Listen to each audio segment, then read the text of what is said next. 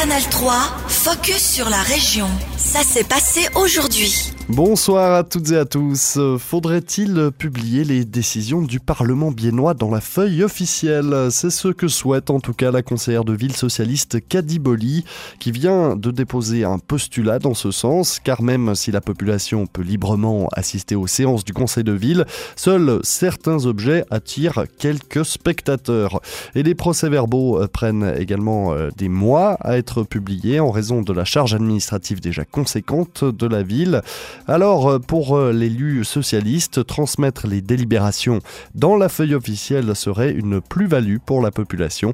On écoute Kadiboli. Ça le rend plus accessible. C'est pas plus efficace parce que ça s'adresse pas forcément aux mêmes personnes. Je pense, moi, j'irais tout de suite voir sur Internet, mais peut-être euh, quelqu'un qui qui est pas tellement habile avec Internet ou qui a pas une connexion Internet à la maison ou qui a pas un smartphone, ne pourrait pas le voir. Et puis notre voilà, le but c'est aussi de répondre aux besoins de tout le monde et pas seulement de ceux qui ont seulement accès à Internet. La publication des décisions du Parlement biennois dans la feuille officielle permettrait d'informer la population, mais aussi d'intéresser certains habitants à la politique et aux débats communaux. Je pense que ça pourrait intéresser, que ça pourrait, parce qu'il y a plus d'informations, ils vont dire ah tiens tiens tiens il y a tel euh, sujet qui a été débattu et puis ah, il y a, le résultat a été accepté, ben c'est un sujet qui m'intéresse parce que ça se passe dans mon quartier, parce que c'est une problématique que j'ai aussi déjà vécue et maintenant je sais que ça sera résolu ou non, c'est pas encore résolu, il faut encore attendre euh, peut-être une autre intervention. Donc je pense que oui. À l'heure actuelle, la feuille officielle de Bienne et des Villars publie l'ordre du jour du Parlement biennois avant et après les séances, la liste des élus présents ainsi que les thèmes pouvant faire l'objet d'un référendum.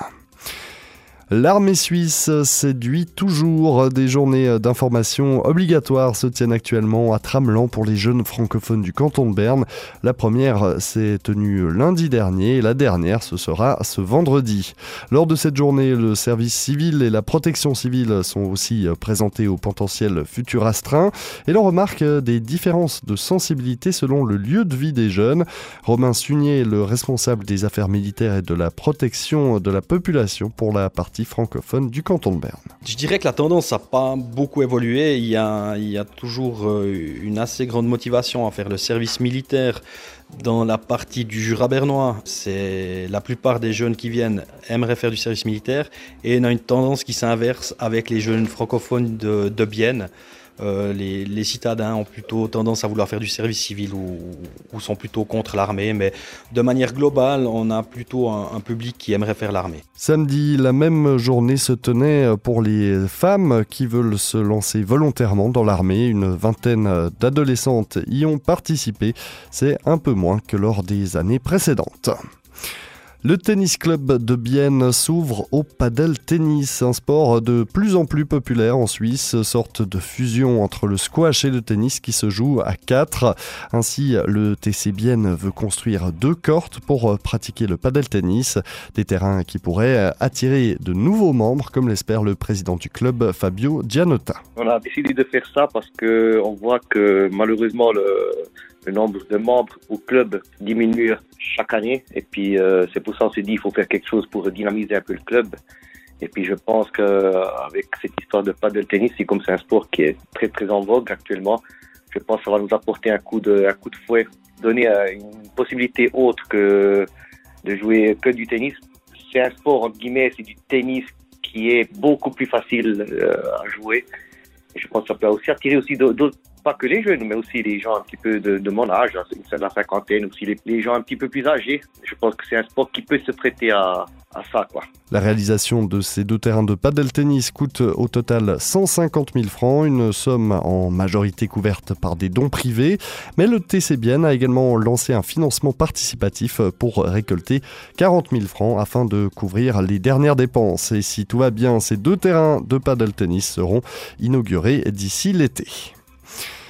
En Suisse, 100 000 enfants vivent avec un parent qui a une consommation problématique d'alcool ou d'une autre substance. Alors, une semaine d'action débute aujourd'hui. Elle met euh, l'accent sur les possibilités d'intervention des proches. Nous nous intéressons à cette problématique en compagnie de notre invité, André Hugui. Il est conseiller spécialisé pour la promotion de la santé et la prévention auprès de Santé Bernoise. Comment peut-on expliquer ce chiffre impressionnant de 100 000 enfants vivant avec un parent euh, victime d'une addiction Réponse d'André Hugui. Il n'y a certainement pas qu'une explication. Différents facteurs font que cette situation en est là. On va déjà euh, se pencher sur le facteur euh, environnement. la Suisse est un pays où 90% des personnes consomment de l'alcool. Pour 60% d'entre elles, ça ne pose pas de problème particulier. C'est une consommation modérée, à faible risque mais on voit déjà que c'est euh, dans notre culture de consommer de l'alcool. Il y a d'autres produits à disposition, donc là, il y a les facteurs d'accessibilité. Ensuite, si on reste dans les hum, facteurs environnementaux, on vit dans une société quand même relativement stressante, où euh, la vie n'est pas facile tous les jours et où, à un moment donné, euh, dans une histoire de vie, il peut y avoir recours à ce produit plus comme une consommation, on va dire, sociale et récréative, mais comme une euh, automédication ou une béquille à une situation qui nous est euh, problématique. Ensuite, on, peut se pencher sur les aspects plus personnels. Chacun, nous sommes tous différents. Je pense que c'est important. Nous sommes tous différents face aux produits aussi.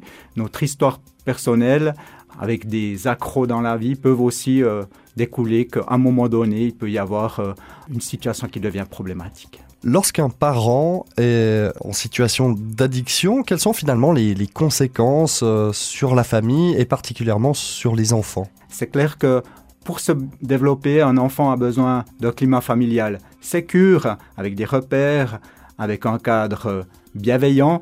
Et puis souvent ce qui se passe, c'est que ces besoins-là ne sont plus comblés parce qu'il y a de l'imprévisibilité. L'attitude de la personne, du parent qui est touché par... Euh, la problématique peut être très différente d'un jour à l'autre et émotionnellement, ça peut être euh, difficile pour l'enfant. Pour rendre cette euh, thématique de l'addiction dans le cadre familial plus visible, il y a cette euh, semaine d'action au niveau national. Qu'est-ce que vous attendez vous-même de cette, de cette semaine de prévention, de cette semaine d'action? Alors, ces dernières années, puisque c'est la cinquième euh, action nationale organisée par Addiction Suisse, le, message, c'était vraiment sortir du silence.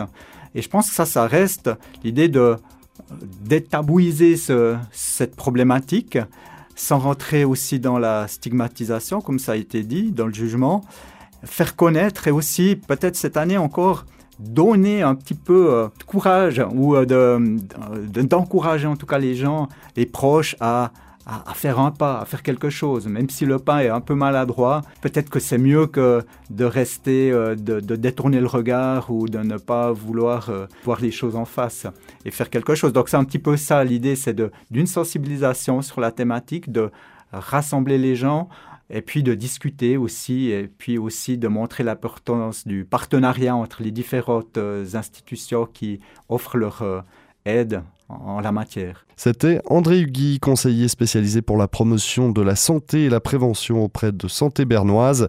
La semaine nationale d'action nommée Enfants de parents avec une addiction débute donc aujourd'hui en Suisse. Et ce jeudi, le film Petite Princesse sera projeté à la Neuville et suivi d'une table ronde en compagnie de professionnels afin de découvrir les offres régionales dans le domaine des addictions. Canal 3, focus sur la région. Aussi disponible en podcast sur Spotify et Apple Podcast.